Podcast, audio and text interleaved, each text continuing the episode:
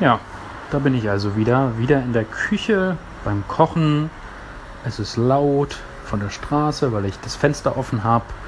Und äh, ja, ich wollte mal gucken, ob ich das hinkriege und mir das alles merken kann. Noch zwei Gedanken ausführen. Das eine ist die Idee von gestern mit den Kumulit äh, kumulativen Begriffsdefinitionen in der Geschichte. Also, dass man eigentlich feststellt, dass in der Geschichte keine Definition verloren geht, sondern dabei bleibt und man die auch immer mitnehmen muss, weil man sie ja gegeneinander abwägt und so weiter.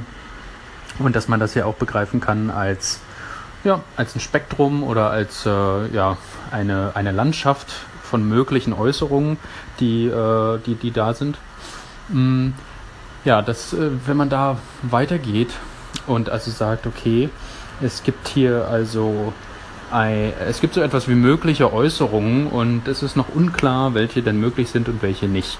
Wie kann man das jetzt herausfinden? Äh, wenn man jetzt sich andersrum fragt und also erstmal annimmt, dass es sich so verhält. Es gibt so etwas wie mögliche Äußerungen. In der Geschichte kann man sehen, welche möglich sind und welche nicht. Und man kann über historisch-philologische äh, äh, Arbeit auch sehen, warum bestimmte Äußerungen wann, aus welchem Grunde möglich waren. Man kann das jetzt aber auch umdrehen und sich experimentell fragen, welche Äußerungen sind denn heute wo, wie möglich. Und man kann sich also fragen, wie bekomme ich es denn hin, dass ich ähm, Äußerungen provoziere? Also wie bekomme ich es hin, dass äh, man mir mitteilt oder ich in die Lage versetzt werde, etwa, etwas über einen Begriff oder über eine wie auch immer geartete, über einen übergearteten Gegenstand dass ich äh, ja, eine, eine Äußerung, eine Artikulation dazu ähm, herstelle. Und äh, ja, das ist so ein bisschen vielleicht die Aufgabe, wenn man Historik an der Jetztzeit betreiben will. Also wenn man im Prinzip mit der Denke und mit dem Instrumentarium eines Historikers an die Gegenwart herangeht, an das Jetzt, an das Hier und Jetzt herangeht.